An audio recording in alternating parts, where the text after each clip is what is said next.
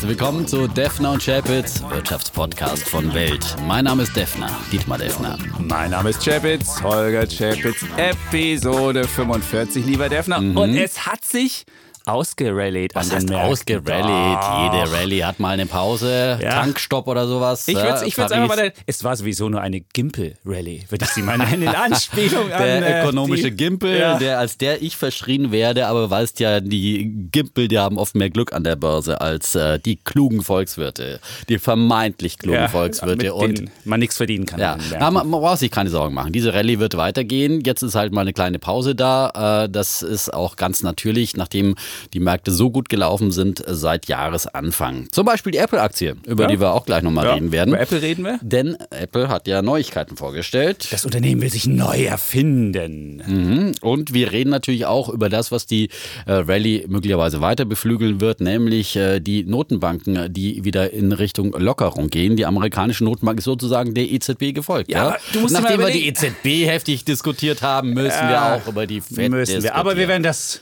geordnet tun. Wir, tun, wir tun es Tun's geordnet. Nicht, dass wir wieder böse Kritik kriegen, zum Beispiel.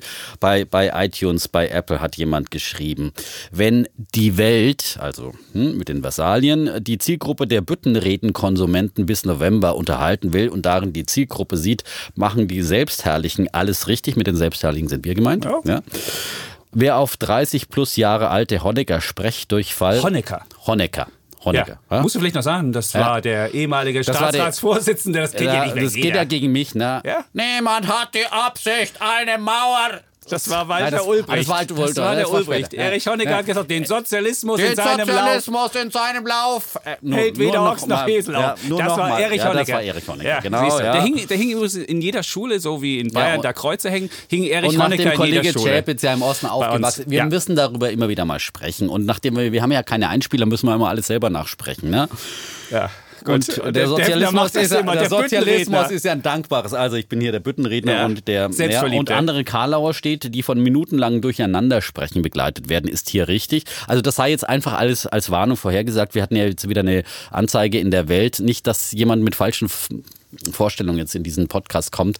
Ähm, durchaus interessante Themen. Immerhin Ja. na, was Positives. Enden stets im Chaos. Besonders unterirdisch finde ich, dass die Moderatoren öffentlich über Kritiker sich lustig machen, im Besonderen über einen offensichtlich älteren Interessenten, der das Format Podcast nicht kannte. Echt unterirdisch. Die Zeit kann man besser nutzen. Also sie sind jetzt gewarnt, aber ehrlich gesagt, es gibt natürlich auch viele positive Ja, Kritiken aber wir wollen uns ja auch nicht lustig machen aber über andere Menschen. Das Also wollen wir nicht. Dann, das liegt uns. Das, Das liegt uns fern. Das liegt uns fern. Ja, aber ja. ich habe auch noch eine. Aber wir wollen schon, also wir geloben in gewissen Dingen Besserung. Dieses Durcheinandersprechen wird ja oft gesagt, auch von Bekannten. Deine Frau sagt auch immer Meine wieder. Mutter hat angerufen und hat gesagt, ihr sollt nicht so durcheinander sprechen. Meine Mutter ist schon in den 70ern und ähm, ja, Weil das macht es natürlich wirklich schwierig, das Zuhören. Ja? Also da wollen wir wirklich äh, Besserung geloben und äh, rufen notfalls nach dem Mediator. Kollege Sommerfeld hat sich ja angeboten hier, äh, mediierend. Me- Was ist Mediator? Was ist das Verb von Mediator? Der Ja, ver- vermitteln. vermittelt. Sagen wir es auf vermittelt, Deutsch. Ja, genau. vermitteln. Ich hätte auch noch eine, Ja, ja. eine ähm, in der Rubrik Kritik und Selbstkritik. Das war auch so eine berühmte äh, Kategorie im Osten, Kritik und Selbstkritik, um den sozialistischen, um die sozialistische Persönlichkeit herauszuarbeiten, hatte man dieses Format Kritik und Selbstkritik. Und aus dieser Rubrik habe ich noch eine, auch eine ähm, Kritik eines Hörers. In den letzten Folgen hat sich der Podcast mehr und mehr zu einem Spiegelbild unserer Gesellschaft entwickelt. Soweit, so gut. Das ist doch mal nicht schlecht, oder? Ja. Weil äh, das versuchen wir. Aber wir versuchen jetzt- ja gesellschaftliche Debatten hier wiederzuspielen. Ja, aber jetzt kommt's, wie die Debatte wiedergegeben wird, nämlich keiner kann mehr jemandem zuhören, ohne mit Dazwischenreden und Übertönen des anderen eine zielführende Diskussion zu verhindern. Und wenn jemand nicht dem Mainstream entspricht, ja, Kollege Chapitz natürlich. fühlt sich bricht hier, ein ja. Shitstorm über ihn herein. Selbst seriöse Wissenschaftler überlegen sich heute, eine andere Meinung zu veröffentlichen, da sie befürchten müssen, durch einen Shitstorm ihre Reputation zu verlieren. Welcher vielleicht Shitstorm? Ich meine, ich kann ja alleine keinen Shitstorm veranstalten. Wir diskutieren hier ganz offen und jeder darf seine Argumente bringen. Und man darf dann aber auch die Gegenrede führen und das ist kein Shitstorm. Also bloß weil sich dann, und hier Kollege Chapitz mit seinen populistischen Argumenten darf sich ja hier durchaus ausbreiten. Heute Morgen habe ich ja wieder eine Warnung bekommen auf mein Push-Meldung von Ja. Welt gab's ja. Ja. Ah, diese Kurve versagt, äh, sagt die Wel der Welt die Rezession Ja. voraus. raus, ja. Das ist ein Oh, guter Artikel von Gott sei Dank war ich schon aufgestanden, sonst wäre ich gleich liegen geblieben, ja. Oder hätte mir irgendwas angetan, ja. Ja, es geht um die berühmte Zinsstrukturkurve. Da können wir nachher auch äh, bei der FED drüber diskutieren. Da geht es darum, dass diese Kurve die Rezession vorhersagt. Und das Der Welt. Der Welt, die Rezession vorhersagt. Also, äh, diese Kurve ist die, der beste Vorhersageindikator für eine wirkliche ähm, Abschwung in der Weltwirtschaft und hat bisher alle Rezessionen vorhergesagt und hat re relativ wenige Fehlsignale gegeben. Und es, es heißt nicht, dass gleich morgen die Rezession kommt. Es kann auch irgendwie noch ein halbes Jahr oder ein Jahr dauern, aber die Rezession wird kommen. Und ich meine, das ist ja ein Genauso ganz wie die normaler. Wirtschaftszyklus. Also meine, Genauso ehrlich. wie die Aktienmärkte 15 von 7 Rezessionen. Nein, richtig der Indikator ist besser. haben. Der ja. Indikator ist besser. Gut. So, auch darüber werden wir Ja. reden. Und äh, wie gesagt, Apple ähm, gestern Abend ganz frisch mit äh, neuen Produkten auf den Markt gekommen. Ist ja eine laufende Wette von uns, deswegen Ja. gehört das noch in die Rubrik Nachkarteln, wie ich es als Franke immer wieder gerne nenne. vorne.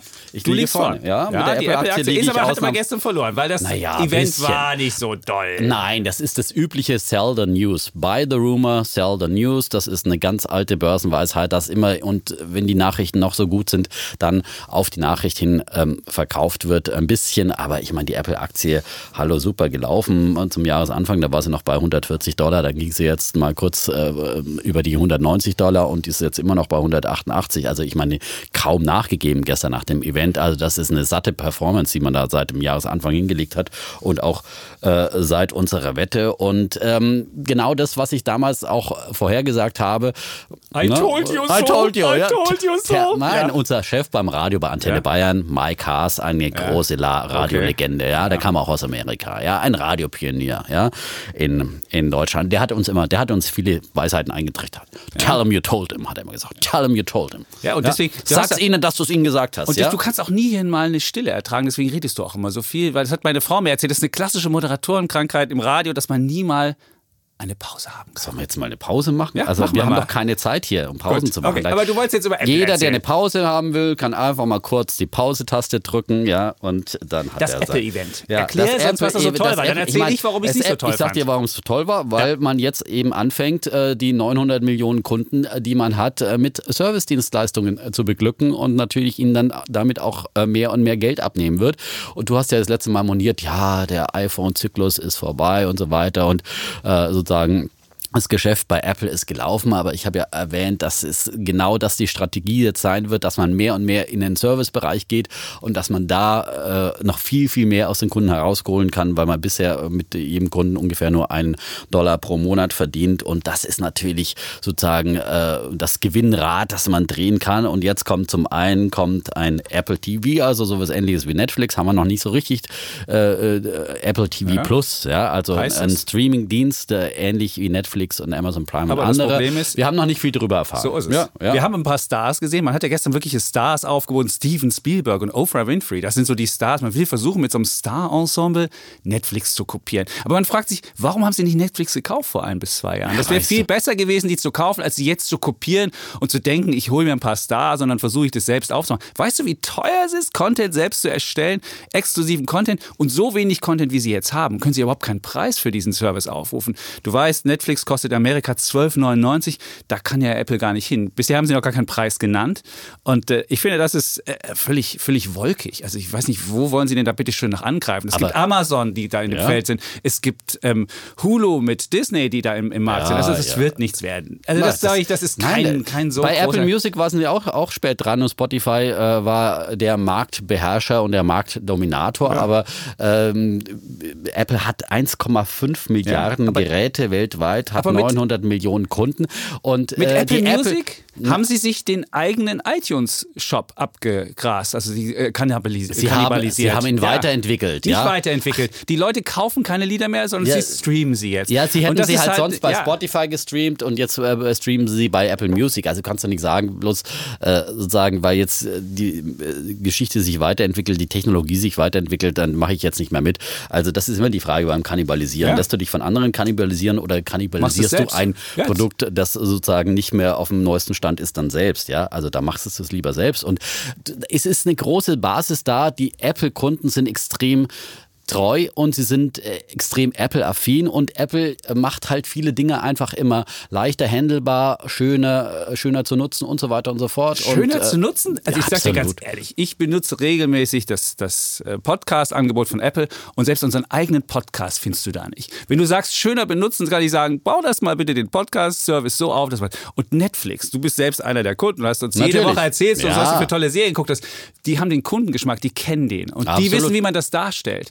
Und vergiss es, dass Apple das hinbekommt. Aber also ich weiß Streaming, nicht, Streaming ist hast. ein weltweit wahnsinnig wachsender Markt. Äh, natürlich äh, leider auf Kosten auch des TV.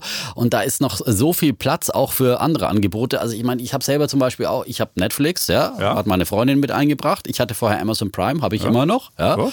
Neulich haben wir zum Beispiel dann wieder bei Amazon Prime Four Blocks geguckt, ja. Musste man noch dafür bezahlen extra, weil das ja eigentlich noch exklusiv bei Sky läuft. Also ich wehre mich normalerweise ein bisschen, aber das äh, Four Blocks, geile Serie, ja. Und da sieht man auch, wie wichtig Bargeld in unserer Gesellschaft ist, ja. Also diese ganzen Kriminellen in Neukölln, wo die Serie spielt, die, können, die werden total aufgeschmissen. Keine Drogengeschäfte mehr, keine Bestechungsgelder mehr an Bauamtsleiter und so weiter. Also das wäre alles möglich- unmöglich. Steffen, wir werden etwas Ja, aber länglich wir wollen- wieder. Wir werden wieder etwas länglich. Ich möchte Nein. aber mal okay, aber nochmal zurück zu Apple. Ja. Und dann gab es eben noch ähm, eine neue Apple äh, News, äh, ein Angebot. Ein, hat ein keiner Apple, mitgemacht. Ein hat- Apple Kiosk sozusagen. Ja, aber Wieso? Apple News, wir Hallo, haben nicht mitgemacht. 300 New York Times hat nicht mitgemacht. Das Einzige, die mitgemacht hat von den großen Zeitungen, ist das Wall Street Journal. Da kannst Ja. du jetzt das Abo swappen gegen 9,99 Apple News. Ansonsten nützt es und überhaupt 300 nichts. Magazine. Ja, Also, ein paar Magazine, ein bisschen ein New York haben sie neu Magazine. dazugepackt. Ja, mein Gott, das gibt's ja bei Readly auch. Ja, Du Readly, aber wer, keine Come Ahnung, wer kennt denn Readly und wer findet das? Jetzt gibt's das das, bei Apple Service. News auf deinem iPhone. Das ist ein super Die Service. machen nicht mit. Moment mal. Es macht doch keine Zeitung mit. Jetzt rede ich Gut. mal. Ja, wir wollen uns ausreden Der lassen. Ja, kommt. ja. 300 Magazine sind dabei Ja. und unter anderem das Wall Street Journal. Und dann kriege Ja. ich jetzt für 9,99 sozusagen äh, dieses ganze Angebot als Flatrate-Angebot, äh, was ich vorher für ein Abo bezahlt habe. Das ist doch für den User ein super Geschäft. Defner. Äh, Apple kriegt angeblich 50 Prozent der Umsätze. Wir sind ein Medienunternehmen. Wir haben schon Wir bei, bei der Axel Werbung, Springer. bei der Werbung haben wir uns schon von den Großen die, die Butter vom Brot nehmen lassen. Glaubst du ernsthaft? Wir würden jetzt auch noch bei den Abos uns mit, mit, mit so einem Service abgeben, wo wir die Hälfte nur bekommen, wo Apple den Kundenstamm verwaltet für uns? Das wird nicht funktionieren. Ich hoffe nur, dass es nicht funktioniert, weil Naja. das wäre der nächste Tod für Also, unser, Axel für unser Springer Modell. macht auch bei einem ähnlichen Modell, ich weiß gar nicht mehr, wie es heißt, bei in Re wir, Deutschland. sind, wir sind dabei bei Readly mit, den, mit den E-Papers von Welt, Welt am Sonntag. Genau, und die Bild ist da auch dabei. Ja. Also von daher, ich meine, es, es wird so kommen. Also ich glaube, das ist ein super Angebot für Kunden.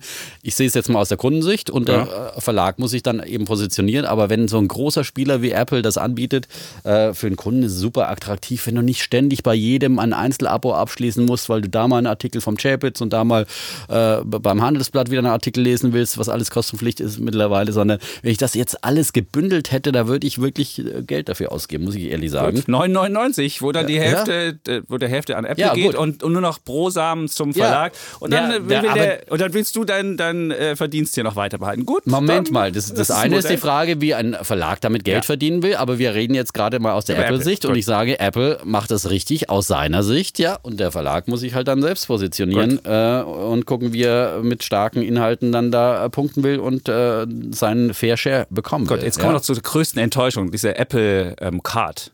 Das ist ja diese neue Die Kreditkarte. Kreditkarte. Ja, und die, das einzige Neue an dieser Apple Card ist, sie hat keine Kreditkartennummer. Also du hast dann eine Card, die ist aus Titan, die bekommst du dann ohne eine Nummer drauf. Das ist das einzige. Und das, dass du ein Cashback hast, also keine Punkte sammelst, sondern du kriegst dann 1% oder 2%, 2%, oder 2 3%, bis 3 Prozent je kriegst du nachdem, wo du kaufst. Kriegst du das das ist ein super Angebot. Krieg ich Aber- nicht irgendwelche aber, Meilen wie auf meiner Miles and More Karte? Devra, ich muss dir sagen, es ist eine klassische co-gebrandete Kreditkarte, wie früher von der Lufthansa mit der Sparkasse Frankfurt zusammen. Und das ist nichts Neues. Und man hätte gedacht, dass endlich mal Fintechs oder Apple oder wie sie heißen, einfach mal ein eigenes Finanzsystem machen. Und nun ist es einfach nur eine co-gebrandet mit Goldman Sachs und Mastercard zusammen. Es ist dieses klassische System und man fragt sich so, äh, was ist da bitte innovativ Moment. dran? Nix, nix, Chapitz, nix. Ich bin äh, entsetzt. Apple hat Apple Pay, das ist das einige, äh, das eigentlich innovative Das ist nicht- Bezahlsystem. das ist- und da jetzt gibt's nutzen eine- Sie Mastercard gibt's dafür. Eine, ja, aber das kann, kann man weiterentwickeln und ähm, das ist dann ist eine nicht wunderbare. Sache. Es wird aber einfach das das, ist System, einfach, was wir haben, wird genommen und wird einfach weiter fortgeführt. Und jetzt weiß ich auch, warum Visa mit 307 Milliarden Dollar das zwölftgrößte Unternehmen der Welt ist. Und, und Mastercard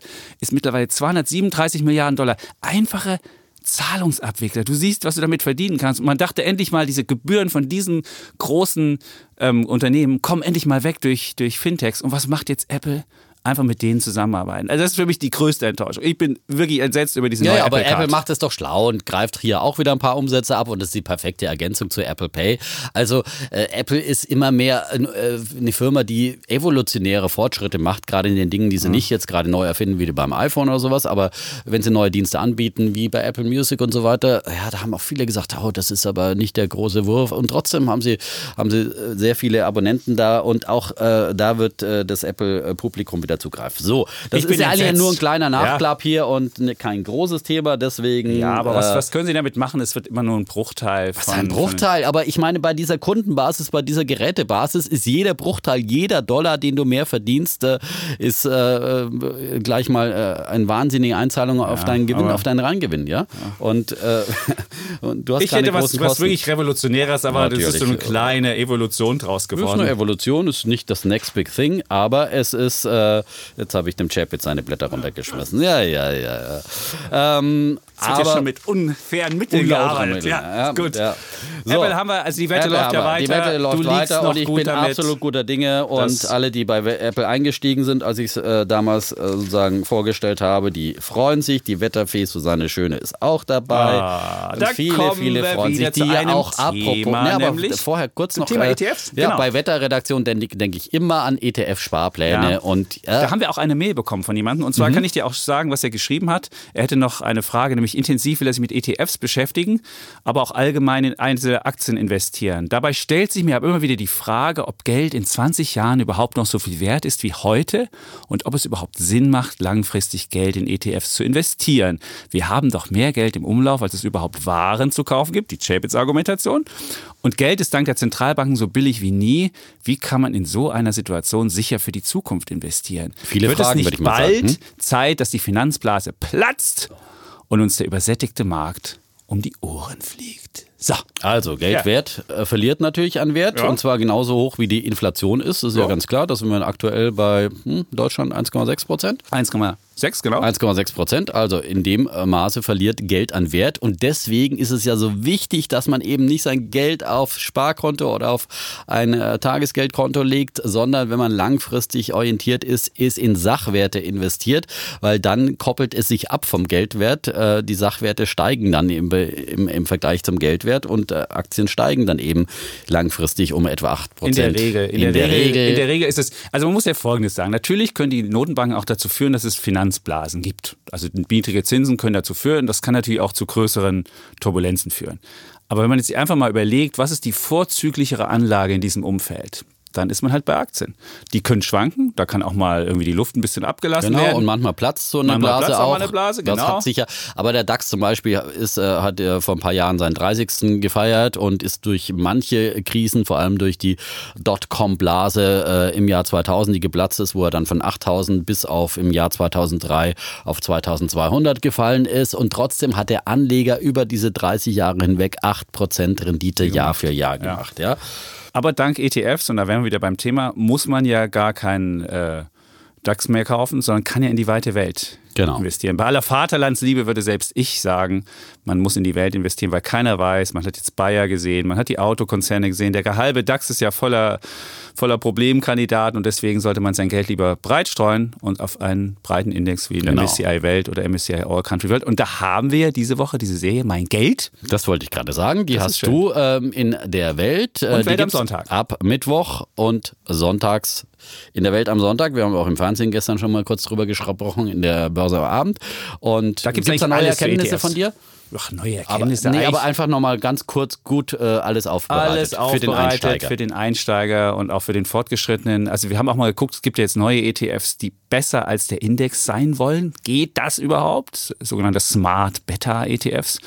Und es gibt wirklich ETFs, die ein bisschen besser sind als der Index. Ja, die Frage ist nur, auf Wie welche lange Sicht das dann funktioniert. Genau, so eine Strategie, das gibt es ja bei den aktiven Fonds auch ja. immer, die ab und zu mal besser sind als der Index, aber auf die ganz, ganz lange Sicht dann eben äh, funktionieren diese Strategien dann wiederum nicht mehr, weil sie zu viel nachahmen oder andere wieder andere Strategien erfolgreicher sind. Und deswegen äh, ist es eigentlich gut, man ist genügsam, setzt auf den Index, gibt sich mit 8% pro so Jahr im langfristigen Schnitt Man äh, ist nie der. Beste, man kann nie protzen, aber man ist immer dabei. Ja. So. So. so einfach ist es. So, dann haben wir das auch. Aber der, genau, junge Hörer kann sich dann ausführlicher informieren. Bei Welt.de gibt es diese Artikel ja auch, glaube ich, gibt es einen direkten Link auf diese ganze Serie, ne? Mein Nee, am Geld. Ende. Also wir haben so, Erst dass am die, Ende. Hm? wir haben, wir haben so viele Serienteile jetzt gehabt, dass die noch gar nicht alle online sind, aber man kann es auf der, in der Papierversion sehen und man kann es auch irgendwann die ganze Serie dann online haben. Mhm. Gut.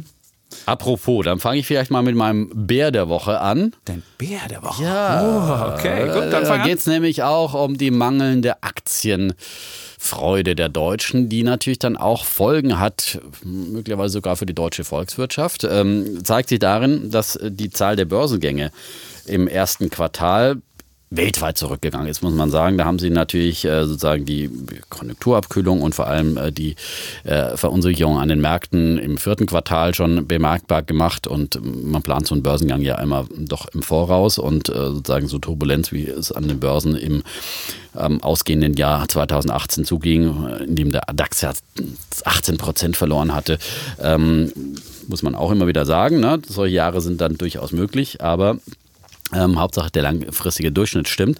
Ähm, und wie gesagt, das hat jetzt Spuren hinterlassen äh, bei den äh, Zahlen der Börsengänge. Insgesamt äh, global sind die Börsengänge um 41 Prozent zurückgegangen. Aber ha, die rote Laterne, die hat Frankfurt. EY hat jetzt verglichen die Zahl der Börsengänge und ja, Frankfurt hat die ja, schwarze oder die rote Null. Ja. Null, Null ja. Börsengänge im ersten Quartal. Nada, ich glaube, es gab so ein kleines äh, Insurance äh, Fintech irgendwie, aber das haben die offenbar nicht mitgezählt. Wahrscheinlich, weil es zu klein war. Was Nee, die immer. wollten auch in New York, glaube ich, an die Börse gehen. Das war, ich habe hab gestern nochmal die Statistiken so. versucht anzugucken. Es gab ein deutsches Unternehmen, was geplant hat, das zu machen. Das haben sie ja dann in New York gemacht und deswegen gilt das nicht als deutscher Ah, so, okay. Also, okay. Ähm, und ähm, auf jeden Fall, ähm, EY ähm, hat festgestellt, null Börsengänge und das heißt natürlich äh, kein Geld für Startups, kein Geld für ähm, Innovationen von der Börse, kein Geld für Fortschritt, äh, das normalerweise auch über Aktien und über solche Börsengänge dann wieder neuen Unternehmungen zur Verfügung gestellt wird.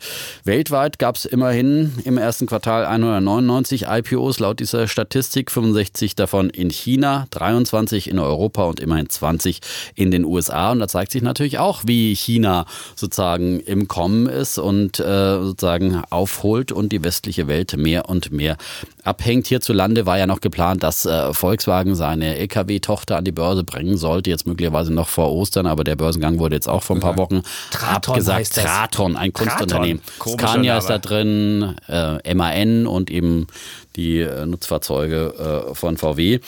Und ja. Schnöde abgesagt. Ja, schnöde abgesagt. Aber in diesem Umfeld ähm, wundert man sich natürlich auch nicht, weil die äh, Unternehmen, gerade die dann etwas ausgliedern wollen, natürlich auch einen möglichst guten Preis erzielen, ähm, wenn sie sozusagen Teile ihres Unternehmens an der Börse verkaufen, was jetzt das ja der Fall ist. Ist ja kein klassisches IPO, wo man sagt, hier kommt ein junges Unternehmen an die Börse, das jetzt einfach für weiteres Wachstum So äh, frisches. Geld braucht. Knorrbremse, eine der Lieblingsaktien übrigens von unserer Wetterfee Susanne Hat Schöne. sie? Ja, Hat sie Knorr-Bremse? Ja, Sehr hat schön. Knorr-Bremse. Das war ja. einer der letzten sie, großen sie schwört Börsengänge. auf, Und die, der ist gut gelaufen, ja? Okay. Sie schwört auf Knorrbremse. Aber was ja. halt wichtig ist, also Börsengänge sind, du hast es ja gesagt, wirklich wichtig fürs Wachstum, weil wenn ich keine Börsengänge habe und damit auch keinen Exit-Kanal für Venture Capital, dann gibt es auch kein, äh, kein Venture Capital.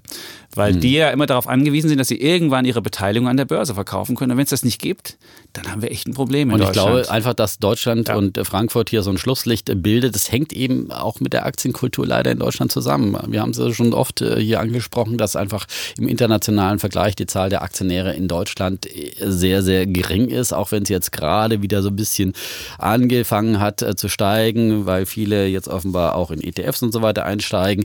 Aber es ist einfach im internationalen Vergleich sehr, sehr wenig und auch die großen Investoren, die Versicherungen, alle sind hier vorsichtig und die Aktienkultur in Deutschland ist immer noch ein sehr, sehr zartes das Pflänzchen. Pflänzchen, was wir jede Woche hier gießen. Ja. Genau. Wir gießen es, Wir ja? gießen es. Ja, wir Und deswegen komme ich jetzt zu meinem, was sag ich, Bulle oder Bär? Ich nehme Bär erstmal. Bär, ein Klassiker, ein Bär. Ich glaube, es ist da, wie viel Bär ist das jetzt? Deutsche Bank. Ah. Ja, ja, Deutsche Bank. Das Regal ist voll. Das Regal ja. ist voll. irgendwann wird dann der ehemalige Kollege Eigendorf dann die ganzen Bären mal Das ist der zählen. Konzernsprecher von der Deutschen Bank. Der war früher bei Welt. Der war früher bei Welt. Ja. Im Investigativressort. Genau. Und ist jetzt zur Deutschen Bank Das ist gegangen. der Chefsprecher. Ja. Und ich weiß gar nicht, wie viele Vorstandssprecher er da jetzt schon erlebt hat. Nein, den zweiten erst. Stimmt, den Er ist zweiten. unter Grinder hingegangen und jetzt hat er mit Herrn Sewing den zweiten und hat neulich ja das große Statement gegeben zur, zu den Fusionsgesprächen zwischen Ja. Deutscher Bank und Commerzbank, war überall im Fernsehen. Gut, aber deswegen, wollte ich Deswegen nicht. wolltest du deswegen gar wollte nicht ich den Bär der Woche Nein, ich wollte einfach, Nein, es ging um die Bezahlung. Da gab es jetzt den Vergütungsbericht, der im Geschäftsbericht Oje. 2018 mit Ein veröffentlicht wurde. gefundenes Fressen. Ein gefundenes ich wollte Fressen, auch schon fast genau. machen, ja. als Bär der Woche, aber gedacht, nein, das überlasse ich Das mal ist, dem das Herrn ist Chapitz. Ja. Und zwar, wenn man sich diesen, diesen Vergütungsbericht anguckt, könnte man so auf die Idee kommen, es ist so eine Art Selbstbedienungsladen. Ja. Ist die Deutsche Bank so eine Ausplünderung der Aktionäre. Nämlich der CEO, Sewing und der Rest der Spitzenmanager haben eine Gehaltserhöhung um 88 Prozent sich gegönnt, würde mein Sohn sagen. Gegönnt, nämlich 56 Millionen, obwohl die Aktie, und jetzt haben wir die 56, im vergangenen Jahr um 56 Prozent gefallen ist. Vielleicht machen die einfach das als so ähm, inverse Geschichte. Die Aktie fällt 56 Prozent und wir bekommen 56 Prozent mehr. Und Sewing hat knapp sieben ähm, Millionen jetzt verdient, aber Topverdiener, und jetzt kommt's, Topverdiener ist gar nicht Herr Sewing, sondern Topverdiener ist ausgerechnet der Chef der Investmentbank-Sparte, Garth Ritchie. Der hat nämlich mal eben einen Aufschlag um 100 Prozent bekommen oder sogar mehr als 100 und verdient jetzt 8,6 Millionen. Wenn man weiß, wie gerade diese Investmentbank-Sparte so ein kleines Problem hat, dann fragt man sich, wie kann das sein, dass der Mann noch mehr kriegt? Es gab natürlich eine Begründung, er muss den ganzen Brexit-Trouble mitmanagen und das hat natürlich Naja, gut, so das dazu ist, äh, geführt. Schmerzensgeld Das sozusagen, ist sozusagen ja. Schmerzensgeld. Und man muss sagen, also diese ganze, diese ganze Pay-Bonanza, würde man das im Angelsächsischen nennen, es passt überhaupt nicht in dieses Umfeld. Und ich habe ja schon gesagt, dass die Aktie verloren hat. Und äh, auch äh, mit dem Personalabbau, es ist wirklich einfach äh, unglaublich. Deswegen ähm, mein Bär der Woche für Deutsche Bank. Und die haben immerhin auch noch Boni ausgezahlt, 1,9 Milliarden. Das ist weniger. 1,9 Milliarden, muss Das ist achtmal der Gewinn. Achtmal der Gewinn. Einfach als Bonus an die Mitarbeiter. Und Und der Börsenwert ist bei 16 Milliarden. Ja. Ja. Also ich meine, sie haben mal wieder mehr als 10 Prozent ihres Börsenwertes ausgeschüttet. Und Ja. Also äh, wirklich, und das geht ja seit Jahren so, das ist das Problem. Ja. Es ist einfach ein, Selbstbedienungsladen und es gibt immerhin noch 643 Einkommensmillionäre bei der Deutschen Bank. Das ist 643. so krass, ja. Leute, die mehr als eine Million verdienen. 643, ja. Im normalen Unternehmen verdient vielleicht der Vorstand mehr als eine Million, aber nicht 643 Mitarbeiter. Das bei oh, der Mann. Performance. Und ich habe immer man fragt sich ja. Ja. immer, und dann wird ja immer gesagt, ja, wir müssen in unsere Talente investieren. Ja, ist so wichtig. Das sind alles Investitionen in die Zukunft. Man fragt sich halt immer, wann schießen denn diese Talente? Ich meine, bei der Bundesliga wird auch viel bezahlt, aber wenn so ein Talent dann einfach kein Tor schießt, dann ist es aber auch schnell der wieder weg vom Aber bei der. Deutschen Bank hast du Chancen, dein halbes Leben lang immer wieder einen Bonus zu bekommen. Und ich habe mal die ganzen Jahre angeguckt. Es gab bis auf 2016, wo es mal eine halbe Milliarde nur gab, immer Milliardenboni bei der Deutschen Bank, unabhängig, was die Aktie gemacht hat. Und es ist einfach wirklich ein. Äh, Da ja. kann selbst ich nicht mehr dagegen argumentieren. Ich bin ja immer ein großer Verteidiger der Schwachen dieser Gesellschaft, also der Deutschen Bank. Okay. Aber in dem Fall, Falle. in dem Fall fällt es mir wirklich schwer, das noch äh, zu verteidigen. Kriegt er von dir auch einen Bären? Nochmal einen Doppelbären. Ich habe ja meinen Bären schon vergeben, so, aber gut. natürlich, den würde ich nur unterstützen, diesen Gut. Bären. Ne? Ich, Dann- ich klebe noch einen kleinen, noch ein kleines Haribürchen drauf, ne? Kleine, kleinen Trostbonus, ne? Für die armen deutschen Banker. Kommen wir jetzt zu positiveren Ja, Sachen. ja. Dein Aber vielleicht, Bulle der wenn sie Woche. dann mit der Commerzbank fusionieren, dann werden sie. Nee, das, ist, das scheint ja auch nicht richtig zu funktionieren. Katar ist ja einer der Großaktionäre der Deutschen Bank und die haben schon gesagt, das wollen sie nicht. Jetzt wir kommen sie alle und sagen, die Mitarbeiter wollen es nicht, die Großaktionäre wollen es nicht. Der Einzige, der es anscheinend will, ist der deutsche Staat. Hm. Na, der Herr ist Sewing nicht- hat auch schon gesagt, er will. ist nicht die und beste der, Voraussetzung. Nein, die zwei Chefs haben ja sich positiv geäußert. Ja, Ja, also, aber, aber eher, es war eher so ein lauer Flirt. Das war nicht so richtig leidenschaftlich. Es war eher so, ja, wir gucken mal. Gut. Naja, wir gucken mal. Jetzt kommen wir zu was optimistischer. Ja, positiver. ich habe noch einen Bullen. Ja, denke Ja. ich doch. Jetzt sag mal deinen Wo habe ich ihn Bullen. denn hingeschmissen jetzt? Wo hast du denn deinen Bullen? Ja, wo habe ich denn meinen Bullen Wo hast du den hingeschmissen? Ja. Naja, äh, der ist mir glaube ich auch runtergefallen hier. Ist dein Bulle dir Ah, da runtergefallen? liegt er am Boden. Am Boden liegt der Bulle. Wir haben ja So. hier äh, eine Zettelwirtschaft. Ja, ist ja nicht so, dass wir uns nicht vorbereiten. Ja, schön markiert. Ich habe heute früh schon ein Instagram-Foto äh, zum Beweis, dass wir uns vorbereiten. Manche denken ja, wir reden einfach so ins Blaue rein. Nein, nein, nein. Wir sammeln schon Daten und Fakten hier. Ja. Ab und zu mal, mir ist letztens eine falsche Zahl rausgerutscht, muss ich auch nochmal korrigieren, äh, in unserer spontanen Debatte über VW und Herrn Dies. Äh, da habe ich dann gesagt, VW hat 650.000 Arbeiter, das stimmt, Mitarbeiter, aber und habe im Vergleich dazu Tesla gebracht und habe gesagt, die haben nur 15.000. Äh, das, da ist mir die falsche Zahl rausgerutscht, bitte ich zu korrigieren und äh, zu entschuldigen. 50.000, glaube ich, haben wir Tesla. Wenn der ja, Elon Musk aber, irgendwann die, äh, ist ja- die arbeitslose Fabrik habe, die arbeiterlose Fabrik, dann werden es bald die 15.000 werden. Vielleicht machen sie dann auch Gewinn mit ihren Autos. Die machen Gewinn. Aber nicht im Ja, ersten Quartal. Im ersten Quartal, das, die Zahlen kommen noch. Wahrscheinlich machen sie da keinen Gewinn, aber das ist dann das letzte Quartal mit äh, ähm, roten Zahlen. Und Okay. fortan geht es aufwärts mit Tesla und 50.000 ist halt immer noch extrem schlank im Vergleich zu diesem Riesenapparat, den VW mit sich rumschleppt. Wie viele Autos ja. machen die damit? Hm? Wie viele Autos produzieren die? Mit Ja. 50.000, 5.000 Ein die paar Woche? mehr, ja, aber die Ja, Frage ist, wie viele Dieselautos sie da produzieren, die auf Halde stehen, ja? Und die anderen gehen halt weg wie die warmen Semmeln. Das ist der Unterschied. sie Okay, wollen da irgendwann mal bin ich 22. Gut, über VW haben wir jetzt letztes Mal diskutiert, ja? Und dann, Auch über Tesla. Auch über Tesla, ja. Deswegen Und kommen wir jetzt die zu deinem Bullen. Du wolltest jetzt- du wolltest jetzt den Bullen Ich wollte jetzt ja vom Boden aufgehoben Mein Bullen vom komm. Boden aufgehoben. Also ein, ein Bulle, der mm, sollte gleich drei Bullen kriegen, ja. Also äh, liegt mir sehr nahe. Also äh, es ist äh, das äh, Textilunternehmen Levi Strauss. Textilunternehmen. Levi's. Levi's. Ja. Äh, die haben ein fulminantes äh, Börsen-Comeback gefeiert an der New Yorker Wall Street letzte Woche. Äh, die Aktie ist mit einem Aufschlag von 30 Prozent zum Ausgabekurs von 17 Dollar in den Handel gestartet bei 22 Dollar 22 Schnapszahl. Das sollte doch äh, Glück bringen. Die Aktie wird unter dem Titel, äh, unter dem Tickerkürzel Levi, also L-E-V-I, an der New Yorker Stock Exchange gelistet. Und äh, es war ein Comeback, äh, nachdem die Aktie ähm, vor Jahrzehnten sozusagen von der Börse genommen ist, äh, genommen wurde von äh, der Familie, denn äh, es ist quasi immer noch so eine Art Familienunternehmen. Und äh, es ist ja ein 166 Jahre alter Modekonzern, ähm, der sich jetzt hier frisches Kapital geholt hat. Äh, 623 Millionen Dollar kamen frisch in die äh, Kasse.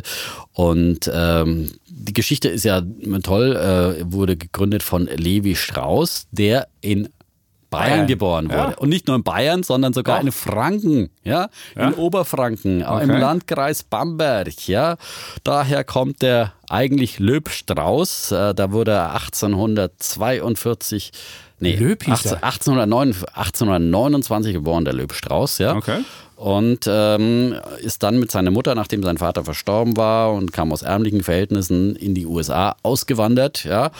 Und äh, hat dort dann sich erstmal durchgeschlagen und dann kam der Goldrausch und dann ist er dem Goldrausch der Spur des Goldes Des gefolgt äh, und hatte da schon so einen kleinen Textilhandel und ist den Goldsuchern eben gefolgt und äh, hat dann gemerkt, die brauchen dringend strapazierfähige Hosen und hat so dann mit seinem Geschäftspartner äh, Jacob Davis äh, die Blue Jeans erfunden und gilt seither eben als Erfinder der Jeans und ähm, hat äh, sozusagen eine große äh, Geschäftsweisheit, die immer wieder sozusagen als äh, Weisheit gebracht wird, ähm, als Wirtschaftsweisheit, dass man doch äh, in einem Goldrausch nicht Gold suchen sollte, sondern lieber die Schaufeln für die Goldsucher herstellen sollte, also Zulieferbetrieb für eine Boombranche sein sollte. Da ist man auf jeden Fall auf der sicheren Seite, weil Gold haben dann immer nur ein paar wenige gefunden, die dann reich wurden und die, die große Masse der Goldsucher ist Mussten ja, aber Hosen tragen. ist, ist er arm geblieben. Aber sie brauchten eben alle Hosen und äh, Levi Strauss hat äh, in diesen Zeiten ein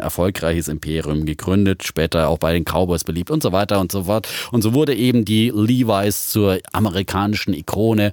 Und ich kann mich noch gut erinnern, in den 80er Jahren, als ich dann so meine erste Levi's hat, wir hatten ja nichts. Wir hatten ja, nein, wir waren ja auch, wir waren nicht so begütert und haben dann äh, nicht so äh, bei uns in der Familie so oft Markenjeans gehabt. Äh, Meist, meistens Mustang aus dem Fabrikverkauf. Mustang. Ja, Mustang, ja. Mustang. Ja. Der- der Film Mustang. Was ist denn heute an? Ich guck mal kurz. Heute, ich habe keine Markenjeans mehr an. Ne? Okay. Nee, nee, aber damals meine erste Levi's, das war was Besonderes, glaube ich, so in der achten Klasse oder sowas, ja. Wow. Ähm, und Levis, wie wir gesagt haben. Ja, okay. Okay. Ist, kann man das ja auch auf Deutsch aussprechen. Ne? Und Levi's hat sich auch wieder neu erfunden jetzt in den letzten Jahren. Ja, es ging dann Ähm, runter damit. Es ging dann runter. ähm, Sie waren einfach nicht mehr so bequem und so weiter und waren immer mehr unbeliebt und äh, kamen so aus der Mode, wie das oft ja bei Modefirmen dann passiert. Aber äh, vor ein paar Jahren wurden sie eben wieder neu erfunden, neu aufgestellt. Äh, Levi's hat stretchigere Jeans angeboten, die dann auch bei der Damenwelt wieder beliebt war, beliebter waren. Sie haben ein sehr schlaues Marketing gemacht mit Influencer-Marketing und haben jetzt sogar die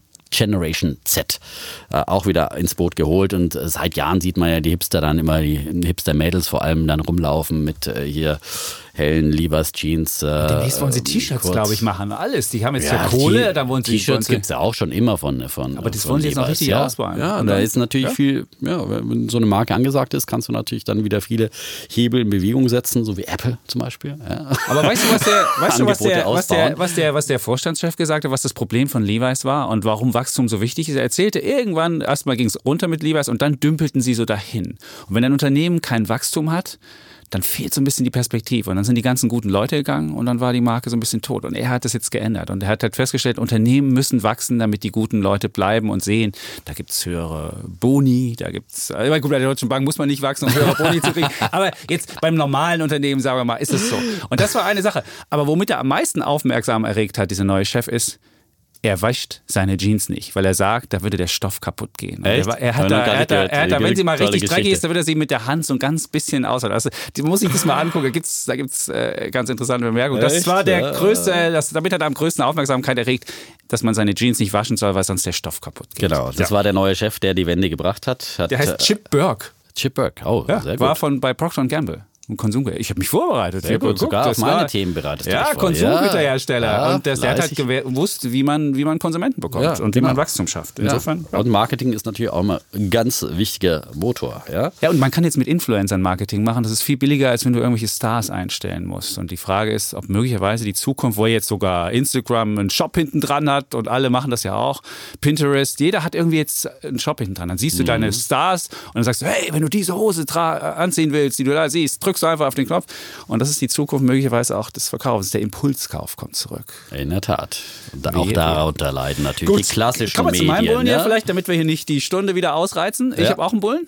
Und mein Bulle ist, ähm, da geht es auch um ein Unternehmen, Rent the Runway. Das ist so ein Designerklamotten-Laden. Und warum ich den genommen habe, also kannst du Designerklamotten mieten sozusagen. Du machst ein Abo, 160 Dollar im Monat.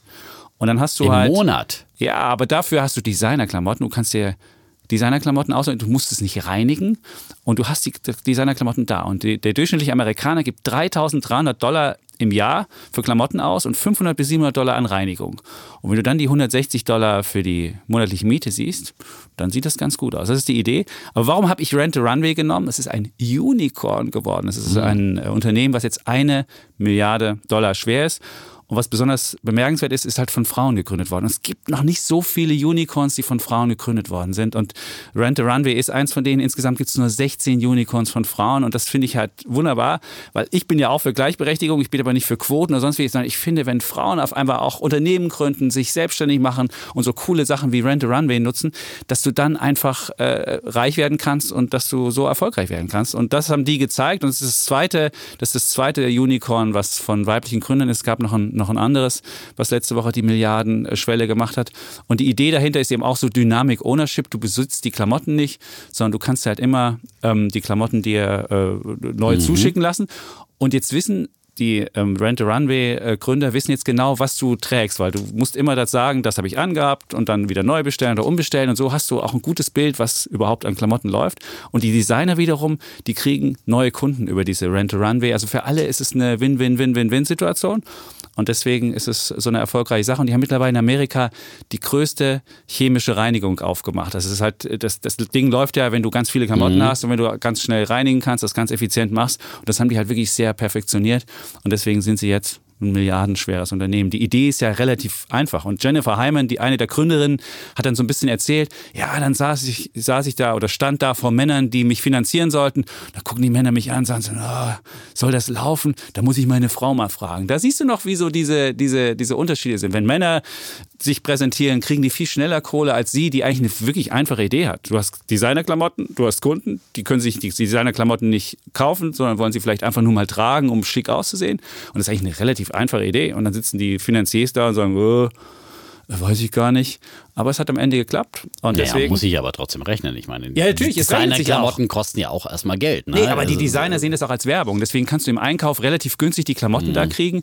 Und deswegen ist es ein Geschäftsmodell, was wirklich sehr erfolgreich läuft. Und die haben Durchschnittsalter 29 und haben relativ viele Kunden schon. Und das Ding, wie gesagt. Aber du hast ja gerade vom Kannibalisieren gesprochen. Also die Designer können sich damit auch selbst kannibalisieren, weil das ist natürlich, wenn sie ihr, ihre Klamotte nur noch verleihen, äh, anstatt sie zu verkaufen. Ja, aber das ist, das ist ein erfolgreiches, das ist aber ein erfolgreiches Modell, dass du als, oder du kriegst halt auch viele neue Kundinnen, die sehen das und denken sich, oh, jetzt will ich das aber behalten und dann kaufen sie es auch. Das ist in dem Modell auch mit drin. Und deswegen ist es ähm, eine wunderbare Sache. Rent a Runway, mein Bulle der Woche. Und Mhm. ich finde, Klingt nicht schlecht. Ja. Aber ich finde es ein bisschen teuer. Aber gut, wenn du siehst, wie viel, wie viel du Klamotten ausgibst, ja, ich meine, kaufst du dir Levis, brauchst du den noch nicht mal waschen. Ja, einfach ein bisschen abbürsten. Gut, okay, gut. Eher, Haben wir das? eher, eher für Frauen gemacht, von Frauen für Frauen, ja, aber ist doch ich mal. großartig. Ja, Aber ich meine, es ist doch wunderbar, wenn du so auch reich werden kannst. ja, und entschlackt auf jeden Fall den Kleiderschrank, muss man auch sagen. Ja, ne? 80 Was- was Prozent der Klamotten, die trägst du nämlich nicht. Ja. 80 Prozent. Und gerade Frauen können die Sachen ja auch nicht so oft, also gerade zu besonderen Anlässen und so weiter, so oft anziehen. Ja. Aber 160 Dollar im Monat ist schon auch ein Wort. Das ist jetzt nicht so ein Netflix-Abo, das man so nebenbei macht. Aber dafür wird es auch gereinigt. Bin Alles. gespannt. Gut. Also ich bin gespannt. Ja, Ob aber das- schön, das aus deinem Munde zu hören, wo du auch neulich die Sharing Economy verteufelt hast. Ich hab sie nicht verteufelt. Naja, kritische Anmerkungen Ja. gemacht. Die Meat Economy. Ja, man muss halt ja. bei der Meat Economy, so haben wir das genannt, einen neuen Begriff. Meat Economy muss man halt sehen, was mietet man und was kauft man. Und muss sich halt vorher genau überlegen. Also bei Klamotten ist ja egal, dann hast du halt, wenn du keinen Bock mehr drauf hast, dann Abo und dann kündigst du dein Abo und dann kaufst Und du dann hast du einen. Aber wenn du, wenn du Ja. beispielsweise, ja gut, dann kannst du ja aber ein paar Sachen kaufen. Aber wenn du jetzt beispielsweise bei Miete oder Kauf bei, bei Immobilien, dann hast du möglicherweise hast du nicht irgendwann später noch die Chance, das zu machen. Deswegen musst du dir bei jedem Item oder bei jeder Sache, die du machst, vorher überlegen, mieten oder kaufen. So, Genau. Kommen wir zum Thema. Kommen wir zum Thema. Ja, das äh, würde ich jetzt heute mal vortragen. Ähm, und es ist ein wichtiges äh, Thema, das uns äh, die letzte Woche beschäftigt hat, das die Märkte beschäftigt hat. Die äh, FED hat nämlich einen, ja, doch ziemlichen Kurswechsel äh, vollzogen. Sie bläst äh, die Zinserhöhungen für 2019 ab. Sie signalisiert eine Zinspause eben für dieses Jahr und möglicherweise darüber hinaus. Sie hat bei ihrer letzten Zinssitzung jetzt den Leitzins in der Spanne von 2,25 bis 2,5 Prozent belassen und äh, Fed-Chef Paul hat äh, erklärt, jetzt sei eine großartige Zeit, um geduldig zu sein und eben die Zinsen nicht weiter anzuheben. Und äh, die Märkte waren eben überrascht, weil die Fed ja doch äh, bis vor kurzem noch weitere Zinserhöhungen im Dezember hat man ja noch äh, Zinserhöhungen in der Zahl von, also zwei Zinserhöhungen für dieses Jahr signalisiert. Und, und plötzlich rudert man doch so stark äh, zurück. Ähm, Im Januar dann hatte man schon wieder etwas sozusagen ein bisschen gebremst, aber jetzt ähm, diese Zinsbremse, die man eigentlich eingelegt hat, ähm, hat die Märkte überrascht, weil es eben auch verbunden war mit einer Reduzierung der Konjunkturprognose. Und ähm, natürlich dann entsprechend auch einer äh, reduzierten Inflationsprognose. Ähm, und plötzlich haben die Märkte jetzt wieder Angst bekommen. Oh, oh, oh weiß die FED mehr als wir wissen, sieht man die große Rezessionsgefahr, was auch immer. Ähm, aber äh, meiner Meinung nach äh, tut die FED genau das Richtige. Sie reagiert auf eine Konjunkturverlangsamung, die ist ja ganz offensichtlich da, weltweit und auch in den USA. Natürlich mit verursacht durch die USA, durch deren Handelskonflikte, die sie anzetteln, vor allem den mit China. Und das bremst eben das Wachstum in den USA. Ähm, gleichzeitig und auch noch ganz wichtig haben sie ähm, angekündigt, dass sie ihre Bilanzsumme jetzt nicht weiter reduzieren wollen ab September. Bisher haben sie ja sozusagen aus dem Anleihekaufprogramm, das ja eine große Bilanz sozusagen aufgebläht hat, der, der FED äh, jetzt immer mehr sozusagen die Anleihen auslaufen lassen und äh, dadurch die Bilanz reduziert. Jetzt haben sie gesagt, sie wollen dieses Auslaufen lassen erstmal zurückfahren ab Mai und dann ab September ganz auslaufen lassen. Und das ist auch ein ganz wichtiges Signal für die Märkte, weil es eben auch äh, sozusagen wieder eine eher Lockerung der Geldpolitik ist, zusammen mit diesem Zinssignal. Ich sage, es ist höchste Zeit, dass die FED hier äh, sozusagen wieder äh, etwas ihre Geldpolitik lockert. Sie hätte es früher tun müssen. Sie hat es eigentlich schon ähm, im letzten letzten Jahr, Ende letzten Jahres signalisieren äh, sollen, als die Märkte ja schon diese äh, ja, Konjunkturwarnsignale äh, gesendet haben. Damals ist die Fed noch stur geblieben. Meine Theorie ist ja, dass die Fed erstmal sich sozusagen ein bisschen äh, trotzig zeigen wollte, weil ja US-Präsident Trump immer wieder sehr aggressiv die Fed aufgefordert hat, äh, die Zinsen zu senken oder nicht mehr nicht die Zinsen, sondern die Zinsen eben nicht weiter anzuheben und diesen Zinsanhebungskurs immer wieder kritisiert hat. Und dann wollte, glaube ich, Paul, äh, der von ihm, von Trump ernannte Fed-Chef, schon auch äh, Kontra geben und sagen, dass er nicht politisch abhängig ist und sich da ein bisschen trotzig gezeigt hat. Natürlich ist die Konjunktur im letzten Jahr auch noch durch die Steuersenkungen beflügelt worden und gut gelaufen, aber trotzdem ist sie einfach ein bisschen spät dran. Jetzt macht sie das Richtige. Gut so. Gut und so. sie folgt der EZB. Ja? Was? Schön, dass die EZB ist mal vorausgegangen EZB? ist. Ja, Hä? die EZB, Die EZB hat hat ja nie eine äh, Zinsanhebung Woche, gemacht. Nein, die EZB Hä? hat eine Woche vorher eben schon signalisiert, dass sie jetzt äh, noch länger äh, Billiges ihre, Geld für alle. ja, ja Kamelle, Kamelle, Kamelle, Kamelle. Bisher, ja. bisher angekündigt. In ja, der Fastenzeit genau. Kamelle. Und jetzt kommt der große Notenbankkritiker. Jetzt kommt der Chevitz und muss natürlich Holger wieder- Z. Er muss natürlich auf die Dagegen. Gefahren auf die billigen Gefahren Geldes des billigen. Geldes hinweisen. Ist wir haben ja sogar unsere Hörer haben ja schon geschrieben und sich gefragt, wenn so viel Geld, wenn mehr Geld in den Umlauf gebracht wird, als es Waren gibt, und das ist ja der Fall, dann muss man schon ja, vorsichtig sein.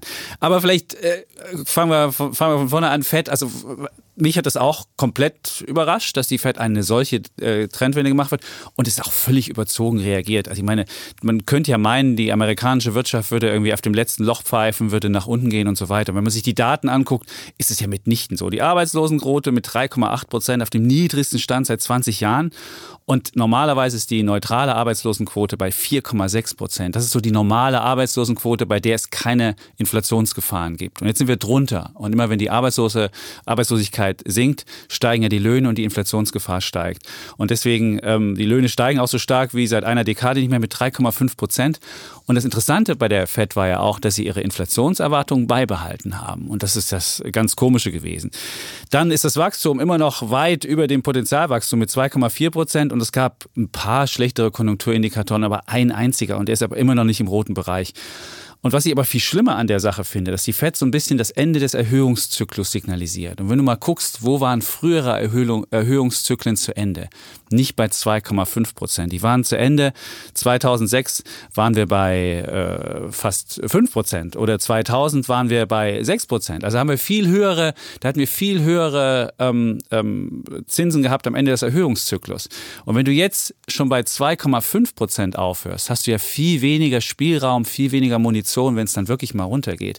Und das Zweite, was ich, was ich auch bedenklich finde, die Bilanzsumme. Du hast es angesprochen, die ist ja immer noch weit, weit, weit über, einem, über dem Vorkrisenniveau. Wir haben ungefähr, wird die FED bei 3,5 Billionen Dollar aufhören. Das entspricht ungefähr 17, 17 Prozent des, des amerikanischen Bruttoinlandsprodukts. Und wenn du früher mal geguckt hast, wo da die äh, war, da war sie bei 6 Prozent. Also viel, wir haben immer noch viel, viel, viel, viel, viel mehr Geld da drin. Und jetzt, warum ich das so äh, bemerkenswert oder schändlich sogar finde, ist, die Märkte haben jetzt gelernt, wenn bei uns mal was schief läuft, dann kommt uns der Kollege, der, der Fed-Kollege, ob er Paul heißt, ob es Janet Yellen war, ob es Bernanke war, ob es Greenspan war, kommt uns zu Hilfe, dieser berühmte Fed-Put. Das heißt, die Märkte können eigentlich sich austoben, wie sie wollen. Wenn was schief läuft, kommt die Fed mit billigem Geld oder mit so einer Trendwende jetzt her. Und wenn du dieses Gefühl den Leuten gibst, dann gehen sie Risiken ein und, und denken gar nicht über die Folgen nach, weil sie ja wissen, dass irgendwann die Fed sie raushauen will. Und es braucht mal jemanden, und ich dachte, das wäre Jerome Powell, der diese Abhängigkeit der Fed von den Märkten einfach mal aufgibt. Und es war ja in den, in den 80er Jahren, war es ja Paul Volcker, das war ja der, der Typ, der hat es ja geschafft, diese Inflationserwartungen aufzulösen. Der hat damals die Zinsen wahnsinnig angehoben, bis auf 18 Prozent. Ja, aber damals diese, war eine fast eine Hyperinflation. ja, ja, genau. Aber er, er, musste, er musste diese Inflationserwartungen brechen. Und er hat dafür riskiert, A, hat er sein Amt riskiert, er ist dann irgendwie rausgeschmissen worden unter Reagan. Und er hat die US-Wirtschaft in zwei fette Rezessionen getrieben damit. Aber er hat es geschafft, den längsten Bullenmarkt, den wir jemals hatten, bei Anleihen und auch bei Aktien hinzubekommen, weil er dieses, diese, diese Inflation ein für alle Mal ausgetrieben hat. Und das hätte ich mir auch gewünscht von dem Paul, dass er mal sagt, hört zu, liebe Märkte, ich bin nicht euer Büttel und komme euch nicht zu Hilfe, wenn ihr schreit. Und das war halt im, im Dezember so. Das stand er ja da in der Dezember-Sitzung und hat gesagt, mir doch egal, was ihr macht. Dann sind die Märkte runtergegangen und hat er Panik bekommen. Dann kam der Trump nach, hat draufgehauen. Und jetzt steht der Paul da wirklich wie so ein Marktbüttel, wie so ein Trump-Büttel, der da steht, der auf solche externen Faktoren einfach reagiert und er hat seine Glaubwürdigkeit komplett eingebüßt. Und es wäre doch viel besser gewesen zu sagen, okay, die, die Bilanzsumme, die schmelzen wir weiter ab und wenn die Märkte halt mal crashen, dann crashen sie halt mal. Wir müssen diese Abhängigkeit der Notenbanken von den Märkten müssen wir ein für alle Mal brechen. Es steht nicht im Mandat der Notenbanken, dass die Märkte gestützt werden müssen. Und das hätte man einfach mal mit dieser Politik auf, aufheben können. Und das hat er meines Erachtens verpasst. Und deswegen finde ich, das ist völlig falsche Signal, dass man wieder allen zu Hilfe eilt und allen hilft und die Glaubwürdigkeit dabei aufs Spiel setzt. Ich finde, diese Theorie äh, stimmt so nicht. Man reagiert jetzt einfach auf Konjunktursignale, äh, die sich abschwächen, die natürlich von den Märkten vorausgenommen wird. Darüber haben wir auch schon oft diskutiert, dass eben die Börsen ähm, möglicherweise Rezessionen vorausahnen, aber nicht immer ein sicherer Indikator dafür sind. Äh, diesmal haben sie einen Abschwung, eine Verlangsamung des Wachstums, wie auch immer man es äh, nennen möchte, äh, vorausgeahnt und deswegen reagiert die Fed jetzt nicht auf die Märkte, sondern sie reagiert auf die Abschwächung der Konjunktur. Konjunktur. Aber das tut sie doch gar nicht. Die Konjunktur schwächt sich doch nicht ab. Wir haben dieses Jahr 2,4 Prozent ja, Wachstumserwartung. Das ist über der. Aber das es ist waren über vorher 3 Prozent, die erwartet ja, worden waren. Ja, aber ich meine, ne, ne, und das ist eine, eine Abschwächung zu der im neunten Jahr, im neunten Jahr eines Aufschwungs, in dem sich Amerika befindet, kann es doch nicht sein, dass, die, dass, dass, der, dass die, das, das Bruttoinlandsprodukt noch über dem Potenzialwachstum wächst. Und mit 2,4 Prozent tut es das. Wir haben in Amerika Potenzialwachstum von 2 Prozent. Das ist also dieses Wachstum, was du durch Produktivitätsgewinn und durch Zuwanderung bekommst. 2 Prozent. Und wenn du 2,4 wächst, dann ist das Überpotenzial. Und da muss ich doch nicht jetzt so tun und, und so tun, als ob ich der, der, der Ökonomie noch, noch, noch Geld in den Arsch blasen muss. Nein, das muss ich nicht. Na, aber da kannst du die Zinsen dann einfach erstmal stabil halten. Wie gesagt, weil man dann sagt, jetzt sehen die, die Chancen und Risiken. Ja, aber dann kann ich doch die, die Bilanzsumme weiter abschmelzen. Wenigstens das. Ich muss doch irgendwo mir, ich muss mir doch irgendeinen Spielraum dafür schaffen, dass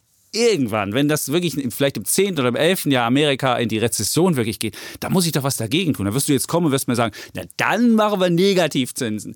Aber Negativzinsen, das siehst du in Deutschland. Wir haben jetzt mittlerweile die Bundesanleihe für zehn Jahre mit Negativzins. Also wenn der Finanzminister genau, Scholz also sich hinsetzt und eine zehnjährige Anleihe ausgibt, für zehn Jahre wird er davon, dafür bezahlt, dass er Schulden macht. Wie absurd ist das denn? Und was noch absurder ist mittlerweile, wenn du Unternehmen dir anguckst, bis zu vier Jahren haben gut beleumundete Unternehmen, können jetzt hingehen können Anleihen ausgeben und bekommen dafür, dass sie sich verschulden, Geld. Das System wird völlig ad absurdum geführt. Es, ist, es wird da Geld reingepustet. Es ist, es, ist, es ist völlig absurd. Das Geldsystem steht Kopf. Und das willst du hier fortführen? Jetzt hatte ich die Hoffnung, dass der Paul mal kommt und sagt, okay, dieses absurde System müssen wir aufgeben. Und was macht er? Er macht es nicht, sondern er macht genau das gleiche Spiel weiter. Und er wird im Zweifelsfall auch Negativzinsen machen. Und dann haben nicht wir eine Welt, hier. dann haben wir eine Welt, wo wir, wo wir, wo wir für Schulden machen Zinsen bekommen, also ich habe noch gelernt, wenn ich Geld anlege, wenn ich Geld anlege, kriege ich dafür Zins. Aber nicht, wenn ich Schulden mache, kriege ich dafür Zins. Es ist völlig absurd. Und dieses System kann nur früher oder später kollabieren.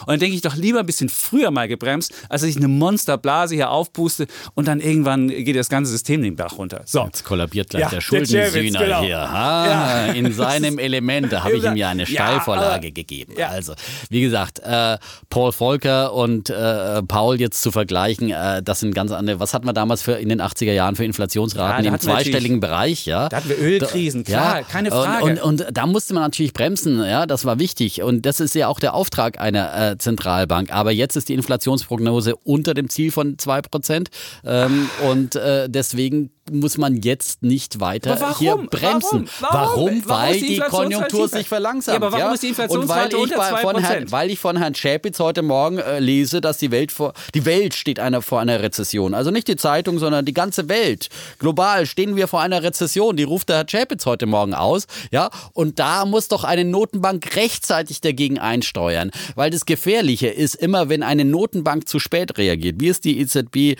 nach der Finanzkrise getan hat, ja, die dann erst nochmal die Zinsen angehoben hat, ja, dann, äh, dann verfestigt sie Trends und dann äh, verstärkt sie einen Abschwung und äh, muss hinterher umso mehr Geld trocken, wenn sie nicht rechtzeitig äh, sozusagen auf die Bremse äh, trippt und, und zu aggressiv äh, Überhaupt die Zinsen Es muss doch auch mal einen Zyklus ja? geben, normalen Markt, wo sich was bereinigt. Und wir haben mit, wir haben beispielsweise mit Olli Rehn, dem, einem der, ja. der Kandidaten für die EZB gesprochen, war ich letzte Woche in Frankfurt und Sehr schönes getroffen. Interview übrigens. 38 30. Etage, habe dann meine Wasserflasche voll gemacht mit EZB-Liquidität.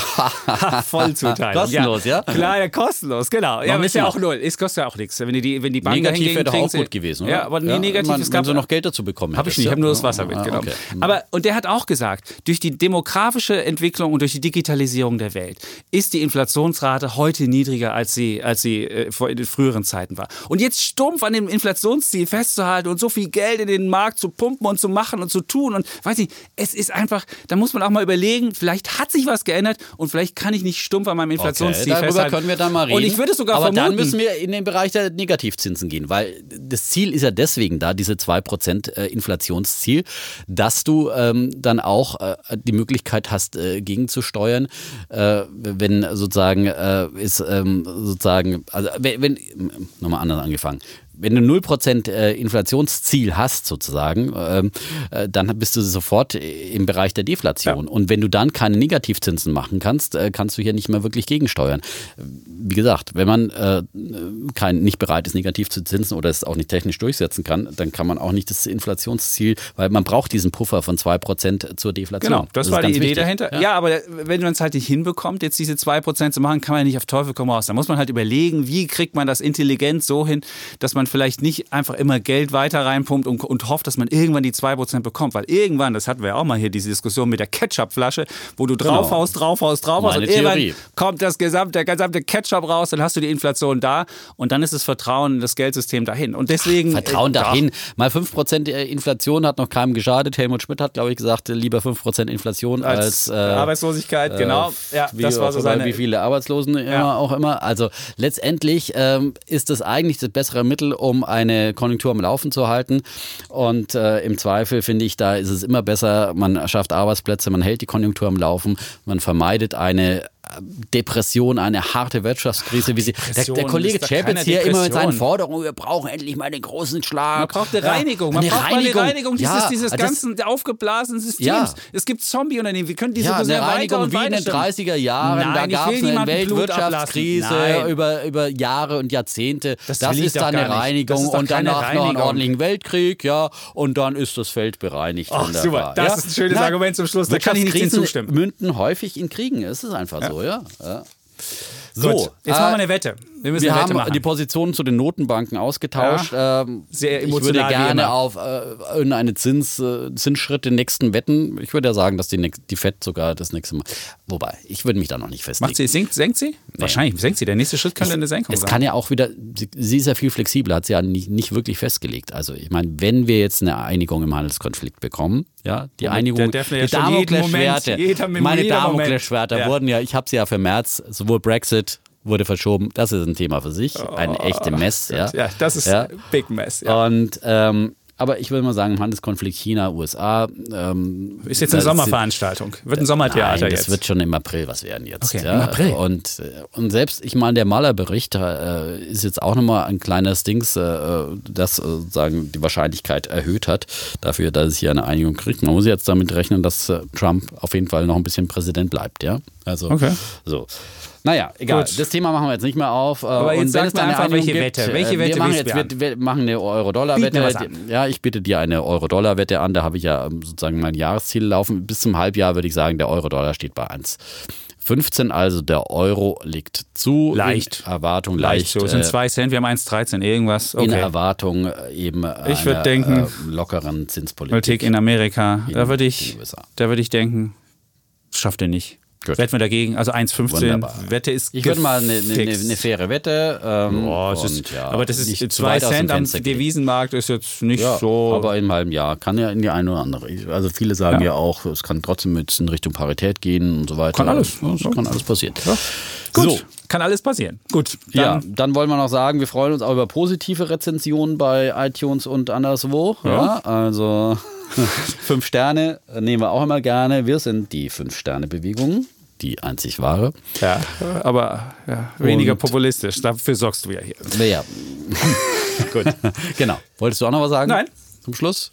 Außer, Gut. dass Sie uns über uns reden können. Schreiben können Sie uns auch. Schreiben ja. können Sie es auch. Wir haben auch wieder E-Mails bekommen. Wir können demnächst mal wieder einen Frage- und Ja. Antwort-Podcast wir, wir machen. greifen ja in den äh, einzelnen Folgen immer nur ab und zu eine Frage auf und sammeln die Fragen dann aber durchaus für QAs. Ja. Jetzt wollte jemand wissen, ob er Warta-Aktien kaufen soll. Batterien. Also das können wir auch mal, wir können auch mal über, Batterienaktien reden. Ich habe einzelne Empfehlungen geben wir hier zwar nicht, aber wir können zumindest einfach mal Warta die, kaufen die Chancen- oder Warta? Ja. Wartner. Wunderbar. Komm, Nein, noch nein, ein, ein Gag. Gut. Okay, wir, wir ziehen es nicht in die Länge, bleiben unter einer Stunde und sagen Tschüss und Ciao. Wir bleiben Bulle, Und Bär Defner. und Chapitz.